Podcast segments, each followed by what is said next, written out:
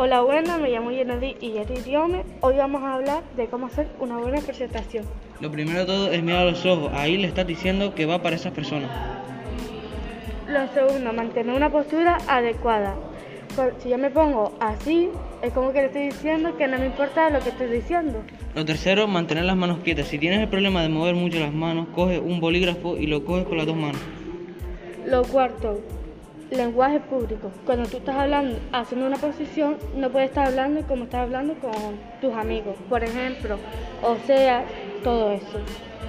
La quinta y última y más importante, el tono de voz. Tienes que tener un tono de voz ni muy alto ni muy bajo que para que todos los que estén como adelante o como atrás puedan escucharte con el mismo tono de voz, como por ejemplo como estoy hablando ahora.